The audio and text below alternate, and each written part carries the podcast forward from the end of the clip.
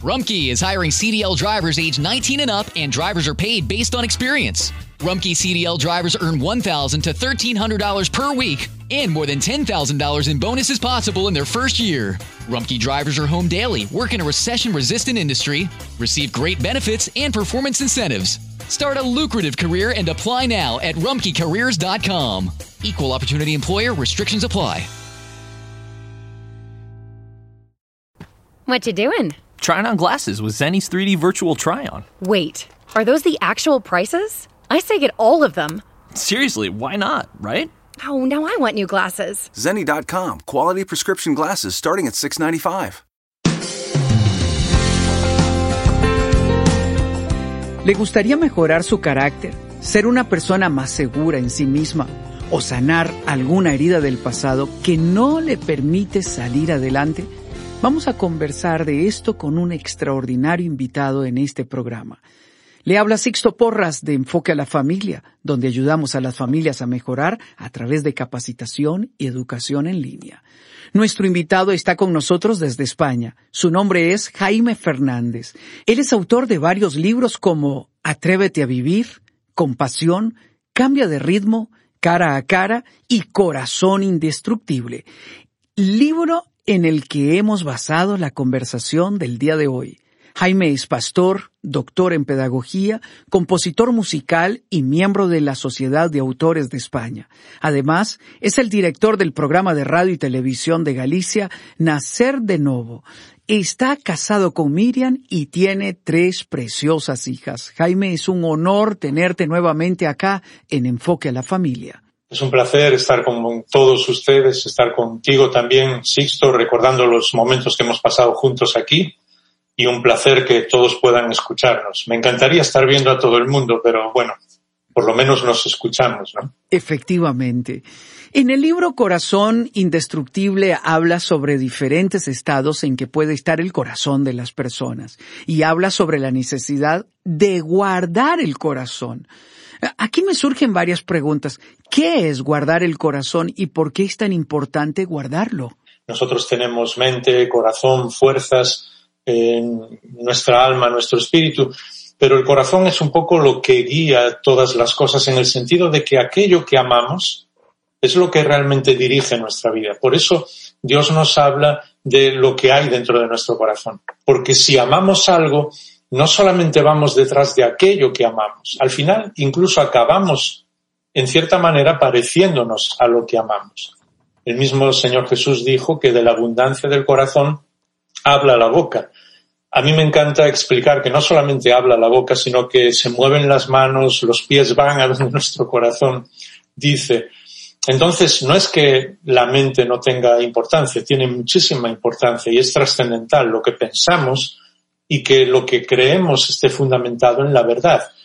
Pero al final las decisiones las tomamos por aquello a lo que amamos. Y no solamente las decisiones en el día a día, sino sobre todo también dos decisiones, dos tipos de decisiones muy importantes. Las decisiones morales y las decisiones espirituales. Por eso en el antiguo el Señor ya le había dicho a su pueblo y nos sigue recordando a nosotros que espera que le amemos con toda nuestra mente, con todo nuestro corazón, con todas nuestras fuerzas, con todo lo que somos.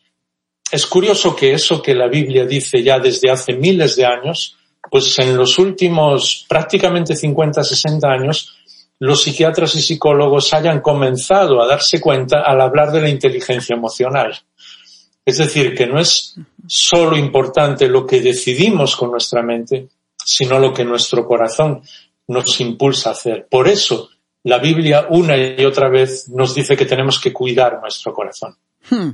Haces una clasificación de varios estados del corazón. ¿Qué ocurre en el corazón de alguien indeciso? La verdad es que ese es uno de los mayores problemas cuando tenemos nuestro corazón indeciso. Uno de los escritores del Nuevo Testamento, Santiago, nos dice que cuando alguien vive de una manera así, es decir, que su corazón es indeciso, es como las olas del mar, que van y vienen y nunca sabes dónde van a ir y nunca sabes dónde van a volver.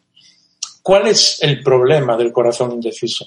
Es que siempre o las circunstancias o otras personas son las que toman las decisiones por nosotros y hay que tomar decisiones. Y hay personas que dicen, no, yo prefiero no tomar decisiones, pues otros las van a tomar por ti.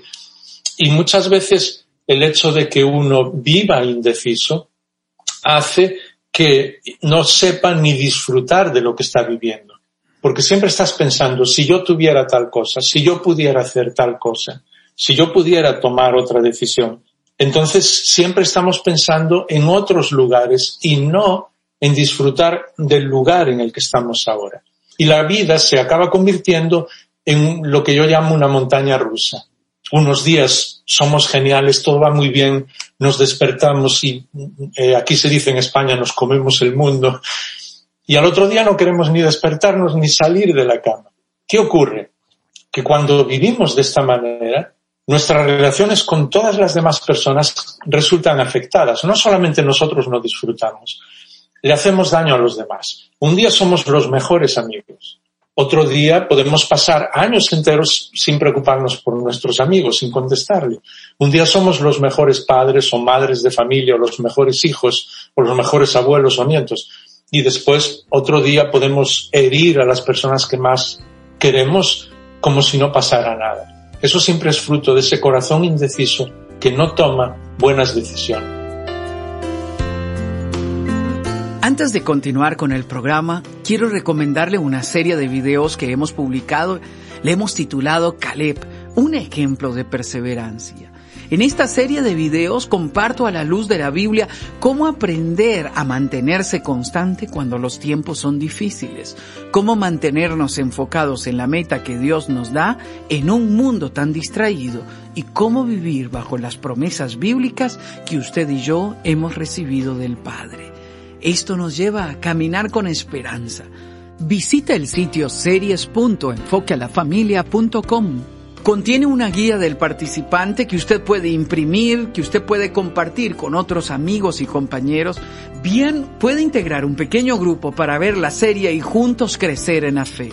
Se lo recuerdo, visite el sitio series.enfoquealafamilia.com encontrará más de 1.200 series, conferencias, entrevistas, audiolibros y mucho más. Continuemos con el programa. Cuando te escucho me pregunto si la raíz de un corazón indeciso es un problema de autoestima, como bien lo dices en tu libro, eh, cuando yo sea grande me gustaría ser yo mismo. ¿A qué te refieres con esto? Eh, nosotros siempre queremos ser como alguien. Esta frase la dijo un buen amigo y a veces decimos esa frase y es una frase bonita, ¿no? Porque es un una manera de ensalzar a la otra persona. Pero cuando él me comentó eso, uh, yo me puse muy serio y le dije, mira, yo cuando sea mayor, cuando sea grande, quiero ser yo mismo.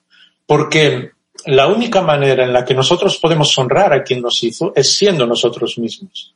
Y a veces las personas piensan, bueno, eso es ser orgullosos. No. El orgullo tiene que ver cuando yo quiero ser como otra persona. Cuando nosotros envidiamos a alguien o queremos ser como otra persona, estamos demostrando nuestro orgullo porque queremos que las personas se enfoquen en nosotros. ¿Y qué ocurre? Que en ese momento dejamos de honrar no solamente a Dios, sino que perdemos el valor que nosotros tenemos. Cuando yo me siento feliz conmigo mismo, estoy honrando a quien me hizo. Entonces, cuando las personas me dicen, ¿cuál es la mejor manera en la que puedo honrar a Dios? Yo le digo, sé tú mismo, sé tú misma. Porque no existe ninguna otra persona en el mundo que pueda ser como tú. Dios te hizo completamente diferente para que seas tú mismo y para que reflejes su carácter. Entonces, eh, el problema del corazón dividido, indeciso, con problemas de autoestima, es no saber amar. Es curioso porque de la raíz del amor viene todo. Y esa es la razón por la que nosotros encontramos nuestro lugar cuando amamos a Dios. ¿Por qué? Porque sabemos que Él nos amó primero. Eh, siempre cuento una historia. Hace unos años estaba hablando con un grupo de jugadores muy, muy conocidos en el mundo del, del fútbol. Los que nos siguieron en una anterior entrevista saben que me encanta el mundo del deporte. Y estábamos hablando sobre el Evangelio y había, era difícil que comprendieran lo que es el amor de Dios por cada uno de nosotros. En aquella época el dueño de uno de los más famosos clubes aquí en Inglaterra, eh, Roman Abramovich el, eh, del Chelsea, un club de fútbol, él dijo públicamente que estaba dispuesto a dar casi 200 millones de dólares por un jugador. Entonces, todo el mundo estaba hablando sobre eso, porque 200 millones de dólares es mucho dinero. Y mm, yo aproveché ese momento para que entendieran lo que significa el amor de Dios por nosotros. Entonces le dije, a mí me encantaría encontrarme un día con, con este hombre, quizás en un aeropuerto, y solamente saludarlo. Y ellos me decían, Jaime, ¿qué le dirías? Yo le diría, tú quieres mucho a ese jugador, le amas mucho por, por su manera de jugar, porque es un gran deportista. Él me diría, sí. ¿Darías 200 millones de dólares por él? Sí, es una persona muy valiosa para mí. Yo le diría entonces, ¿serías capaz de dar la vida de tu hijo, de tu hija por él? Y él me diría, seguro, Jaime, estás loco. Yo lo quiero en mi equipo, puedo dar 200 millones de dólares por él, pero no daría la vida de mi hijo y de mi hija. Entonces yo le diría, pues hay alguien que sí dio la vida de su hijo por mí. Y fue Dios mismo. Imagínate el valor que yo tengo para él. No se puede ni medir en millones. Mm. Cuando comprendemos esto, nos damos cuenta de que nuestro valor no es por nosotros, no nos volvemos orgullosos, sino por el amor que Dios tiene por nosotros. Y entonces aprendemos que le honramos a Él cuando intentamos amarle de la misma manera que Él nos ama. Es imposible porque Él nos ama de una manera extraordinaria. Pero por lo menos, por eso se trata del corazón y de todo nuestro ser, yo puedo entregar todo lo que soy en amor a Él para demostrar que realmente yo me encuentro a mí mismo y sé quién soy cuando amo al que me amó de una manera tan extraordinaria. Si hoy alguien nos escucha, y que pueden ser muchas personas, oye, Jaime, yo tengo un corazón indeciso, ¿cuál es el camino para cambiar? Es el camino del amor. Es curioso porque el mismo Señor Jesús dijo a las personas que tenían un corazón indeciso que no podían mirar a dos lugares. ¿Qué ocurre cuando una persona mira a dos lugares? Pues su visión se acaba perdiendo. Es imposible, de hecho. Si alguien que nos está escuchando ahora intenta hacerlo, se va a dar cuenta que es imposible, porque mira a un lado o a otro. Cuando nuestro corazón se enamora del Señor Jesús, fija su vista en un solo lugar, y en este caso el lugar, la persona es absolutamente impresionante porque es quien más te ama, entonces dejas de tener tu corazón indeciso, porque encuentras tu lugar. Y claro, esa vida y esa relación con el Señor Jesús no es solo un objetivo. Por eso cuando Jesús hablaba de mirar y hablaba del camino, nunca dice que Él era la meta como nosotros muchas veces decimos. Y a veces incluso arrastramos ese trasfondo con todas las bondades de la cultura anglosajona, ¿no? No estoy hablando nada malo de ellos, pero ese, trasfondo de querer tener siempre objetivos, sin darnos cuenta de que la clave en la vida, claro que son los objetivos, pero el objetivo no es lo más importante. Lo más importante es el camino, es el día a día, lo que tú haces cada día. Y entonces el Señor Jesús te promete que camina contigo, que Él mismo es el camino, que tú puedes tomar tus decisiones y que incluso las decisiones que no son buenas, en cierto modo no importan porque Él te va a ayudar y te va a ayudar a volver a retomar la decisión. La Biblia es un libro de restauración.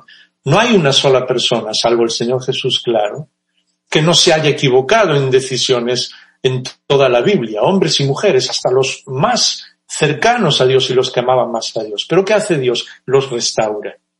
Entonces, ¿cómo vences tu corazón indeciso? Amas al Señor, y le dice, Señor, yo voy a tomar decisiones. Y si alguna la tomo mal, lo hago en tu presencia y sé que me vas a ayudar a retomar mi camino. Y entonces la indecisión se vence, porque siempre le digo a mis amigos indecisos que a veces es mejor tomar, y sé que la gente entenderá el contexto de lo que voy a decir, una decisión que no es buena habiendo orado, no algo malo, todos me entienden. Eh, si vas a, no, no vas a mentir ni hacer daño a nadie, eso es malo, eso no se puede hacer. Pero a veces una decisión que tú no sabes si hacer A o B, pues es mejor equivocarse entre comillas, orando, pero teniendo al Señor presente, que no tomar ninguna decisión. Siempre tenemos que tenerlo a Él presente, mirarle a Él y seguir adelante. Definitivamente es nuestro camino. En el próximo programa, Jaime va a compartir sobre cambios prácticos que pueden hacer las personas para hacer a un lado el orgullo y la terquedad. Va a ser muy interesante. Espero que usted pueda acompañarnos. Gracias por haber estado con nosotros el día de hoy. Le habla Sixto Porras de Enfoque a la Familia.